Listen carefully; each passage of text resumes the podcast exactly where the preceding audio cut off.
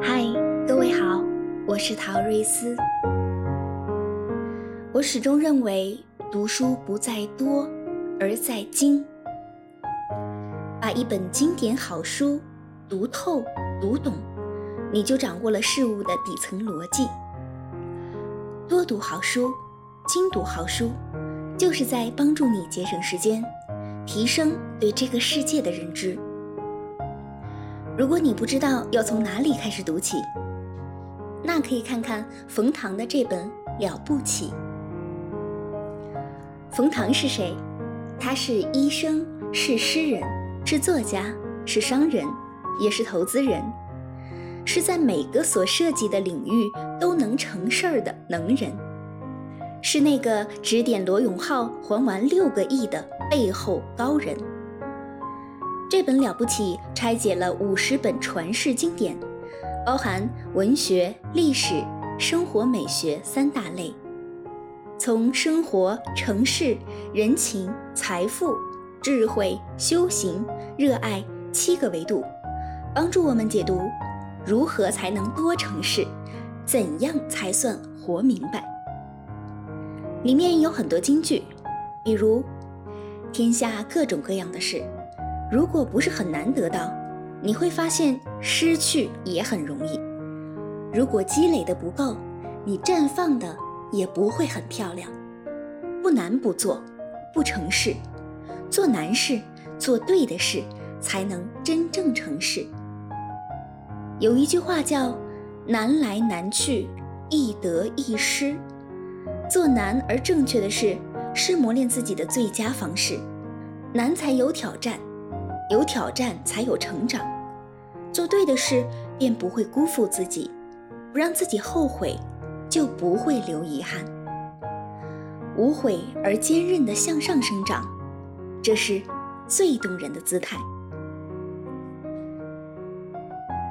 所谓的理性有四个：一是智慧，所谓辨识善恶；二是公道，来摆平个人和集体。个人和他人之间的关系。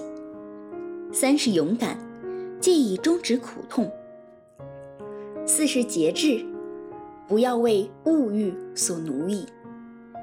我认为，智慧可以分为感性智慧和理性智慧。智慧还可以分为看重的智慧和看淡的智慧。勇敢和节制就是看淡智慧中的其中两种。勇敢。是看淡恐惧，节制是看淡欲望。智慧另外还可以分为看清的智慧和实践的智慧。追求公道就是一种看清的智慧。追求公道本质上是追求正确，追求真相。拥有智慧的人就掌握了自己人生的方向盘。我花了很多时间来提升智慧。这不是一朝一夕能够练成的，但可以受益一生。读《资治通鉴》可以少犯傻，摆脱轮回，掌握人类智慧。如果能用追逐自身美貌、身材的决心和动力去追求一点智慧的进步，这个世界会更好一点。读史可以明智。古人犯过的错误，现代人同样会重蹈覆辙。如果能够以史为鉴，警醒自己，就可以避免少掉坑、少走弯路。对于身材与美貌，不是说不可以去追求，适当追求，悦人悦己是件好事儿。当下的问题在于，这变成了一种过度追求，变成了一些人生命中最重要的事。生活本可以过得很大、很多彩、很丰富，若只是盯着一两处，就失去了体验其他事情的机会，这是一种遗憾。如果大家能够将追求外貌的这些精力用于提升智慧，世界将会更文明、更发达。识别城市的真狠人和内卷的假狠人，区别在于：第一。看他的狠是对自己，还是对他人？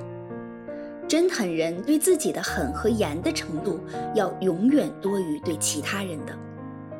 第二，从事情上判断，真狠人他的凶猛和决绝是对事儿的，假狠人不是对事，而是自己爽不爽。第三，真狠人和假狠人的追求不同，真狠人的自律严谨是多年如一日的，而假狠人。你会听见他说：“他牛，他有多牛，他就比你牛。”心中有使命的人和心中无使命的人，过的是两种完全不同的人生。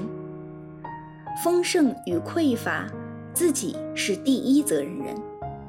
就算是真狠人，也不是在最开始的时候就知道他想要什么，想成为什么样的人，过怎样的生活。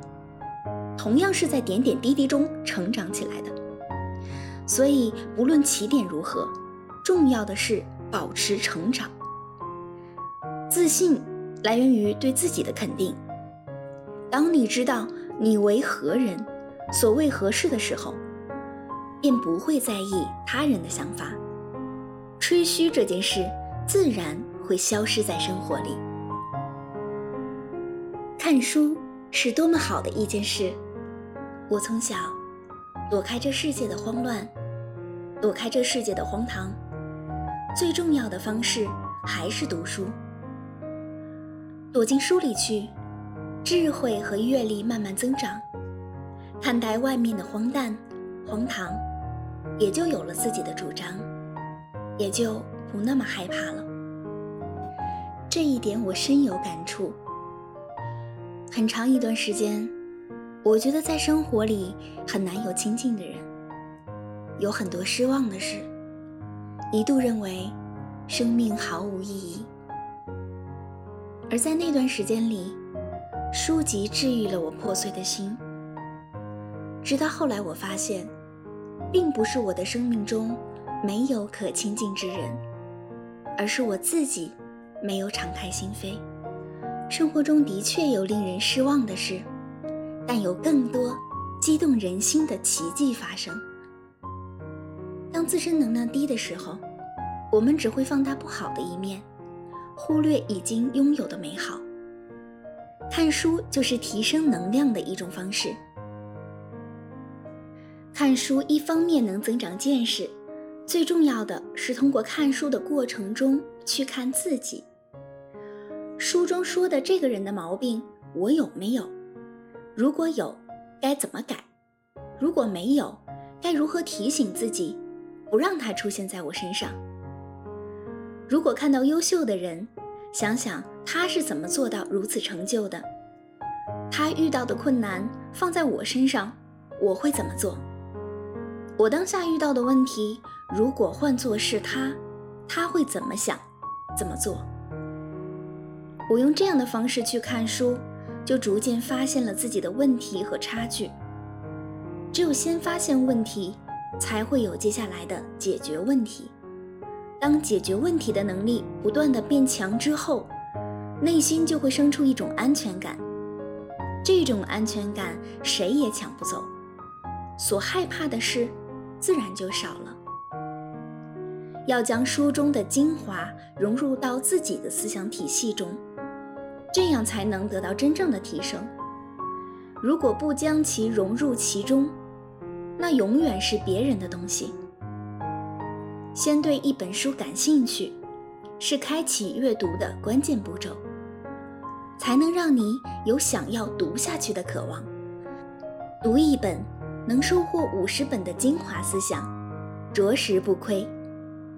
下面我将这些书单罗列出来。有兴趣的朋友可以阅读。